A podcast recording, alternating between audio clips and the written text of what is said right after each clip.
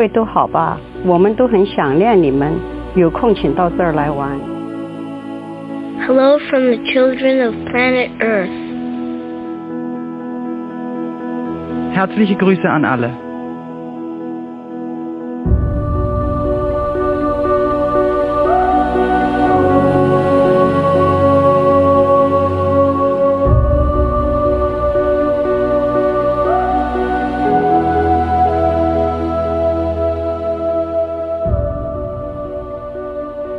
Hallo und herzlich willkommen zur dritten Folge von Projekt Wandschauer. Hier ist wieder der Christopher. Ich melde mich zurück nach einer etwas längeren Pause, wie ich gerade festgestellt habe, ähm, ist es jetzt schon einen Monat her, dass die letzte Folge veröffentlicht wurde. Ja, es ist einfach äh, so viel andere Podcast-Sachen dazwischen gekommen, dass ich keine Zeit gefunden habe, ähm, eine neue Folge vorzubereiten und ich möchte mir auch die Zeit nehmen, da ein bisschen tiefer in die Themen einzusteigen.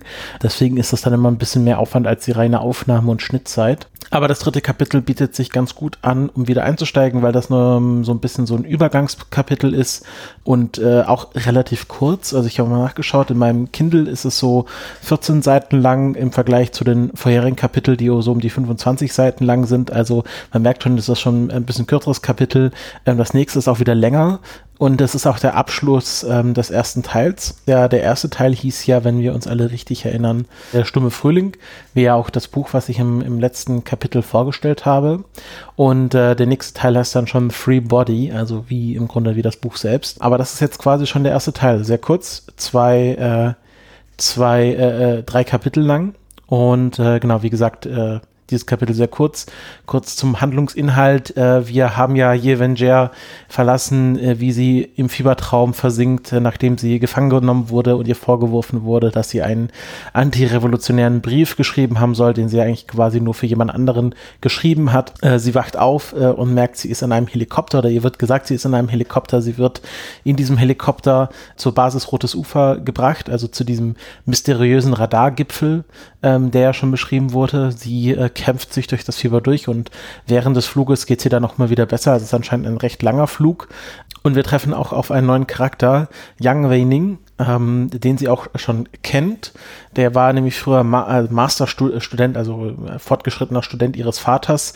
Ähm, und äh, genau, sie erinnert sich auch an eine Anekdote, wo der Student Yang Wei-Ning gesagt hat, er möchte sich weniger mit der äh, mit der theoretischen Physik als mehr mit der praktischen Physik beschäftigen, weil ähm, man dort weniger ideologische Fehler begehen kann. Ähm, und was sich ja auch irgendwie gezeigt hat, weil er ist jetzt da in diesem Geheimforschungsprojekt drin, wo man wahrscheinlich auch politisch sehr gut drauf eingenordet sein muss. Und ähm, ja, sie erkennt ihn wieder. Ähm, er kennt sie wahrscheinlich auch noch, aber sie geben erstmal nicht zu erkennen zu den umgehenden Soldaten im Helikopter, dass sie sich beide schon kennen. Und ähm, Yang Wenin erklärt dann halt äh, Yevenger, dass äh, sie jetzt die Wahl hat. Ähm, sie kann entweder ihre, das Rest ihres Lebens in der Basis Rotes Ufer verbringen, abgeschottet vom Rest der Welt und dort quasi die Forschung machen, die sie dort machen, oder für etwa sieben Jahre ins Gefängnis gehen.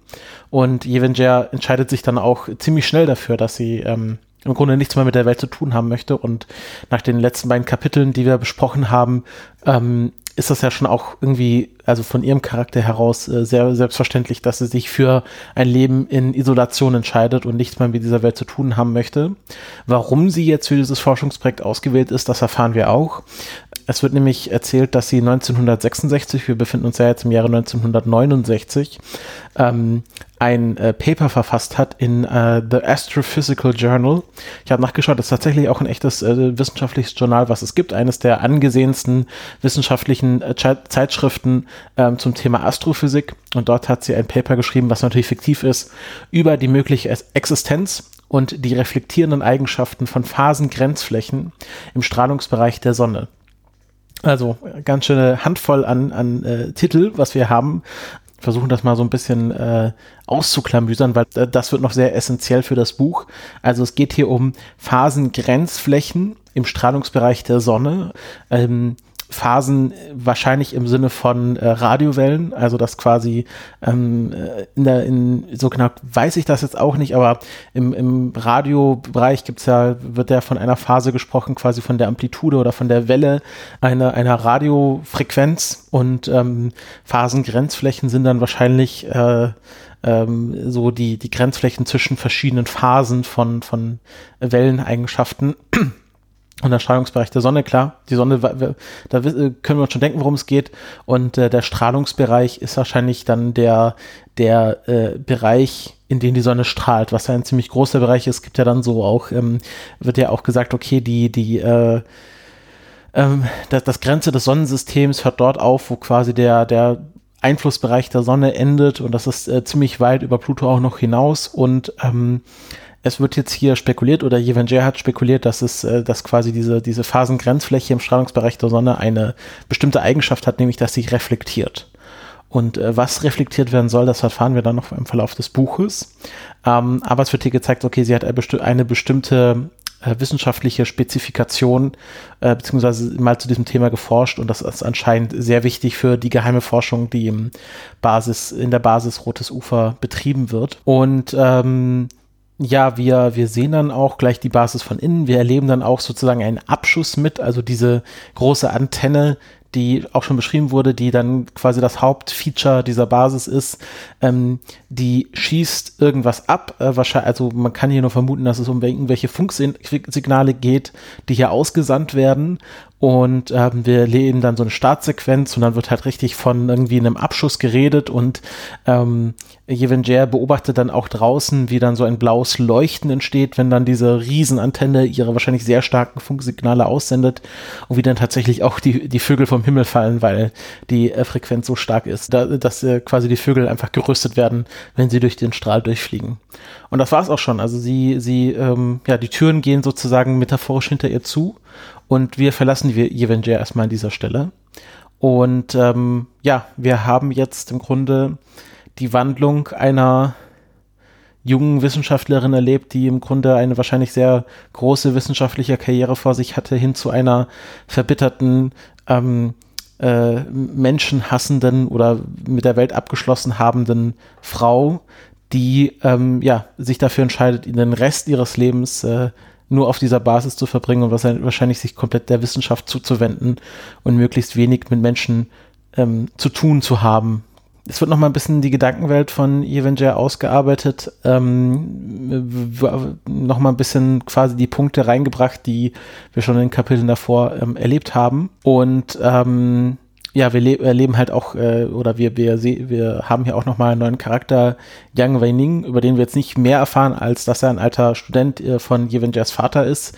Also anscheinend ein Verbündeter in der Basis, wenigstens einer. Mal schauen, ob man ihm vertrauen kann. Der letzte Verbündete, den Yevenger ja hatte, der hat sie ja ziemlich hart hintergangen. Und ähm, ja, wir sehen schon ein bisschen mehr über die mysteriösen Eigenschaften dieses Radargipfels wo ja schon in den letzten Kapiteln drauf eingegangen wurde, dass das im Grunde kein richtiger Radargipfel ist, sondern ähm, etwas anderes als Radar hier gemacht ist und das schon offensichtlich ist, aber so in der Allgemeinsprache wird es einfach der Radargipfel genannt. Ähm, und ähm, genau, es geht anscheinend irgendwie um Astrophysik, weil quasi die Astrophysikerin Jevenger hier reingeholt wird, um irgendwas zu machen. Und es ist anscheinend für sie so wichtig, dass sie sich über alle ideologischen Verfehlungen, die sie begangen haben soll, hinweggesetzt wird, um sie in dieses wirklich hochgeheime Forschungsprojekt zu holen. Und es wird im Buch auch oder in dem Kapitel auch ein bisschen diskutiert, ob das jetzt geht, aber Yang Weining setzt sich dafür ein, dass, dass äh, sie wirklich essentiell für dieses Projekt ist und äh, dass sie auf jeden Fall hier arbeiten soll. Viel länger möchte ich mich mit dem Kapitel auch gar nicht aufhalten. Wie gesagt, das ist jetzt so ein Übergangskapitel, recht kurz, wenig, ähm, äh, äh vergleichsweise, vergleichsweise wenige neue Ideen und Konzepte, die hier eingeführt werden. Ähm, Im nächsten Kapitel ist das dann schon ein bisschen anders. Wir kommen ja dann in den, in den neuen Teil des Buches und ähm, wir hatten ja im ersten Kapitel hatten wir ja viel zur Kulturrevolution, dann im zweiten Kapitel hatten wir jetzt den stummen Frühling und, und Umweltschutz. Ähm, hier im Grunde wird quasi, ist so quasi eine Übergangsphase und im nächsten Kapitel geht's dann gleich wieder weiter mit anderen Science-Fiction-Konzepten. Und ähm, ich finde das halt spannend, dass fast jedes Kapitel bisher uns was Neues gebracht hat, eine neue Stoßrichtung in diesem Buch aufgemacht hat, ähm, wo man eigentlich meinen möchte, okay, ähm, es wird vielleicht eine Idee vor, vorgebracht, irgendwie Kulturrevolution oder Umweltschutz oder Astrophysik, aber hier wird quasi immer wieder was Neues eingeführt, was ich, äh, was ich halt, was für mich halt das Buch so spannend macht, dass er quasi mit so vielen Ideen hantiert wird. Und ähm, genau, bin gespannt, was ihr dazu meint. Ähm, hinterlasst doch gerne mal einen Kommentar auf Twitter oder auf meinem Blog, ähm, was alles in den Shownotes verlinkt ist. Oder ja, wenn ihr den Podcast wahrscheinlich gefunden habt, dann wisst ihr auch, ähm, wie ihr mich erreicht. Ähm, ja, ansonsten, wenn ähm, genau es keine Kommentare gibt oder so, hören wir uns einfach in der nächsten Folge wieder. Bis dahin wünsche ich eine gute Zeit und äh, auf Wiederhören. Tschüss.